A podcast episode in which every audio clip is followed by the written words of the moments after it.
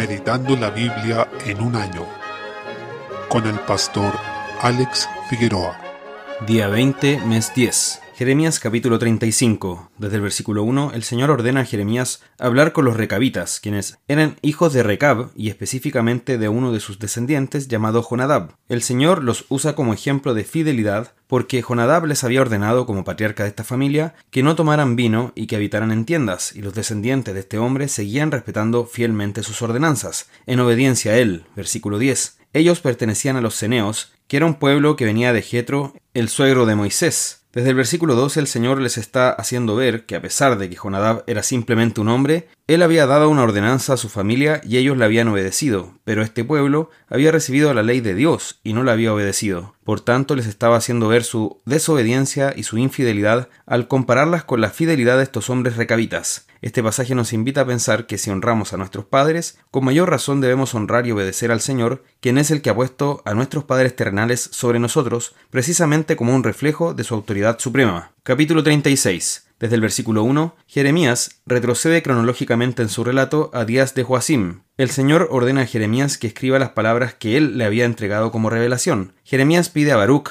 quien era su escribano, que ponga estas palabras por escrito en un rollo y que las hiciera llegar al pueblo porque debía ser proclamado en el templo y Baruch era quien debía realizar esta predicación ya que Jeremías tenía prohibido ir al templo. Desde el versículo 11, un hombre llamado Micaías, quien era uno de los príncipes, se acercó a otros que eran como él y les contó Micaías todas las palabras que había oído cuando Baruch leyó en el libro a oídos del pueblo, versículo 13. Y todos los príncipes fueron conmovidos por estas palabras y quisieron llevarlas ante el rey. Pero éste rechazó el rollo, lo cortó con un cortaplumas de escriba y lo quemó. Versículo 23. A pesar de que los príncipes le habían llevado este rollo, y le rogaban que no lo quemase. Versículo 25. Esto demuestra la rebelión de Joacim hacia el Señor, hacia sus palabras y sus profetas, y muestra el estado terminal del corazón de este rey, que estaba endurecido en su rebelión y quien además ordenó matar a Jeremías y a Baruch. Por tanto, vemos que este rey ya estaba condenado y así el Señor lo juzgó y lo maldijo. Destaca la protección de Dios en favor de su profeta, pues se dice que Jeremías y Baruch fueron escondidos por el Señor. Versículo 26. Sea quien sea nuestro perseguidor, ante todo estamos en las manos de nuestro buen Dios lo que nos debe llevar a estar confiados y a ser fieles en cualquier circunstancia. No caigamos en este terrible pecado de despreciar las palabras del Señor, que Dios nos libre de tener una actitud así ante su palabra, porque no es necesario que lleguemos a cortarla y echarla al fuego como este rey, sino que basta con que la despreciemos y la menospreciemos, y con eso ya estamos cayendo en este mismo pecado de Joacim. El Señor nos ayude a atesorar y amar su palabra sobre todas las cosas. Salmo 89. Desde el versículo 14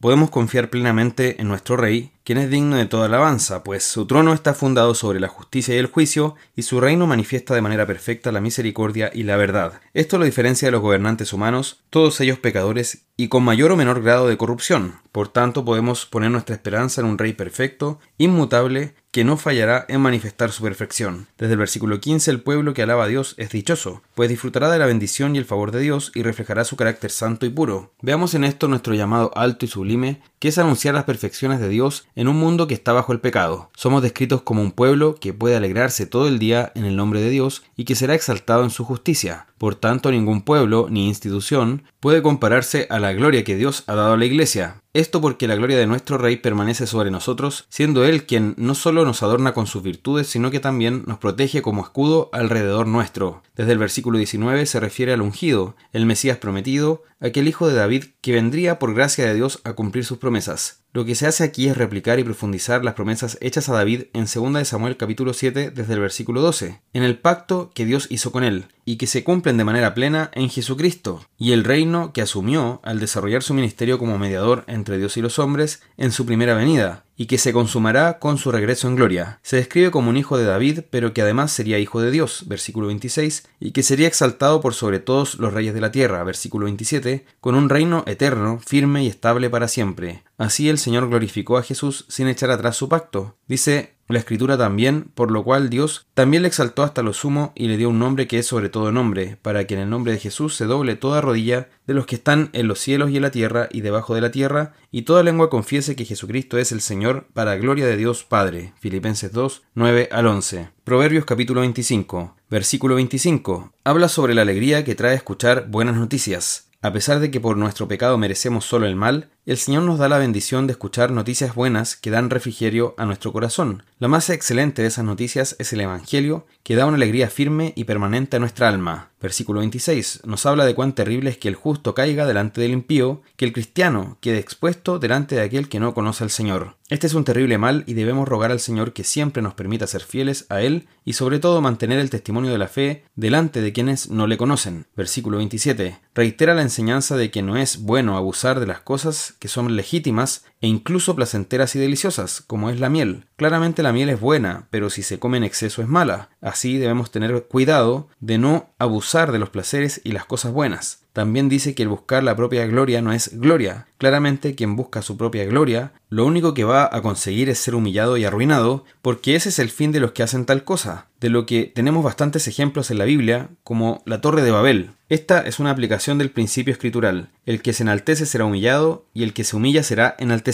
Mateo 23, 12. Primera a Timoteo capítulo 5. Desde el versículo 1 vemos las instrucciones del apóstol a este joven pastor sobre cómo relacionarse con los distintos grupos de personas en la iglesia, con los ancianos, los jóvenes, las ancianas, las jovencitas. Vemos que prima el criterio de ver la iglesia como una familia, tratar a los ancianos con el respeto debido y también a los jóvenes con la prudencia y el respeto que se debe en esa relación. En el caso de las jóvenes debía tratarlas como hermanas sanguíneas con toda pureza, lo que descarta de plano todo tipo de abuso o enseñoreamiento que pudiera tener ocupando el cargo de pastor para aprovecharse de ellas. Claramente, toda conducta que obedezca a estos fines reprobados deben estar lejos de observarse en un pastor. Desde el versículo 3, Pablo orienta a Timoteo sobre la ayuda a las viudas, refiriéndose a las que de verdad lo eran, ya que éstas eran un grupo extremadamente desamparado en la antigüedad. Acá se habla de viudas en ese entendimiento, es decir, quienes de verdad estaban en ese grupo de desamparo social, económico y familiar, y que realmente habían quedado solas. Las viudas que debían ser ayudadas debían cumplir con una serie de requisitos. Esto nos dice que la ayuda en la iglesia no es algo que se debe entregar de manera indiscriminada, sino que se debe tener mucho cuidado en cuanto a quienes se ayuda. Lo mismo aprendemos en 2 Tesalonicenses capítulo 3. No se trata de ayudar a quien diga tener una necesidad simplemente, sino que debe tratarse de alguien que realmente está en una posición de desamparo y de genuina necesidad, porque si es de otra manera puede ser que entregar una ayuda profundice un problema de pecado, de irresponsabilidad,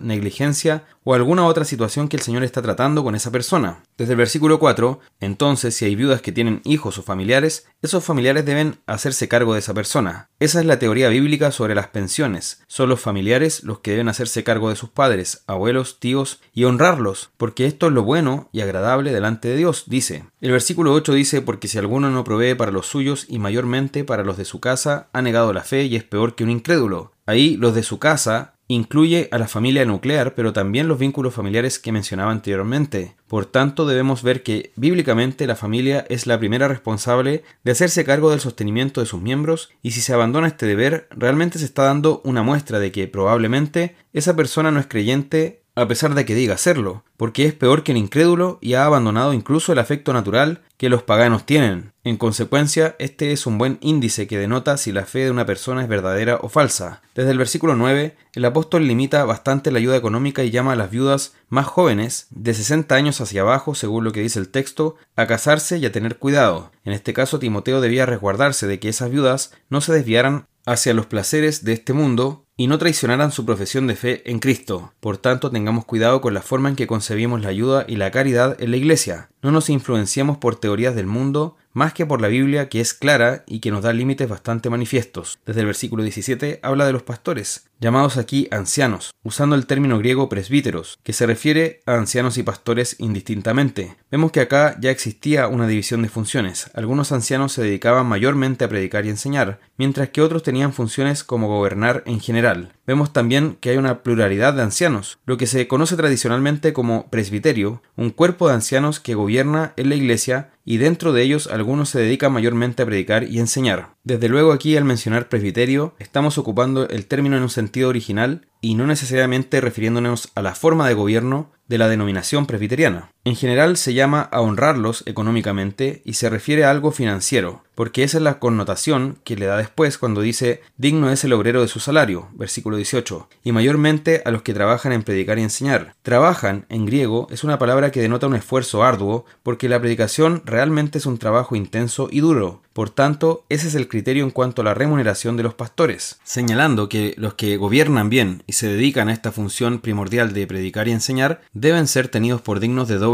honor, y cuando dice la palabra honor se refiere a paga económica, lo que se llama también hoy día honorarios, es decir, el principio es que se debe remunerar bien a quienes se dedican a esta labor. Desde el versículo 19 llama a tener un doble filtro en el caso de la acusación contra los pastores, porque dado el puesto en el que ellos se encuentran, que es más visible, están más expuestos a acusaciones infundadas y por tanto se requiere de dos o tres testigos cuando se quiere presentar una acusación contra ellos. Pero si la acusación demuestra ser verdadera y los ancianos persisten en pecar, deben ser reprendidos delante de todos para que los demás teman. Versículo 20. Por tanto, Timoteo y todo pastor está llamado a guardar estas cosas y a seguir estas instrucciones sin prejuicios y sin parcialidad. Versículo 21. Esto considerando que en estos versículos que acabamos de mencionar se establece un procedimiento disciplinario especial en caso de los ancianos. Desde el versículo 22 también habla de que deben tener mucho cuidado con imponer las manos con ligereza, es decir, se debe tener precaución respecto de a quién uno ordena y avala como pastor, qué ministerio se está respaldando, porque se puede llegar a participar de pecados ajenos. Por tanto, una instrucción esencial para todo pastor es conservarse puro y tener mucho discernimiento respecto de las alianzas que se realicen y los respaldos que se entreguen. Desde el versículo 24, por último, nos habla de que es inevitable que los pecados ocultos salgan a la luz en algún momento, ya sea antes del juicio o en el juicio mismo. Los pecados ocultos serán conocidos. Por consiguiente, no hay pecado oculto para Dios. Como dijo alguien una vez, un pecado secreto en la tierra es un escándalo público en el cielo. En consecuencia, no existen realmente los pecados secretos, y eso nos debe llevar a tomar en serio la palabra de Dios, a temer al Señor y ayudarnos a depender de Él, para que Él nos guíe y nos dé el poder para vivir como conviene y como es digno del llamamiento que nos ha hecho.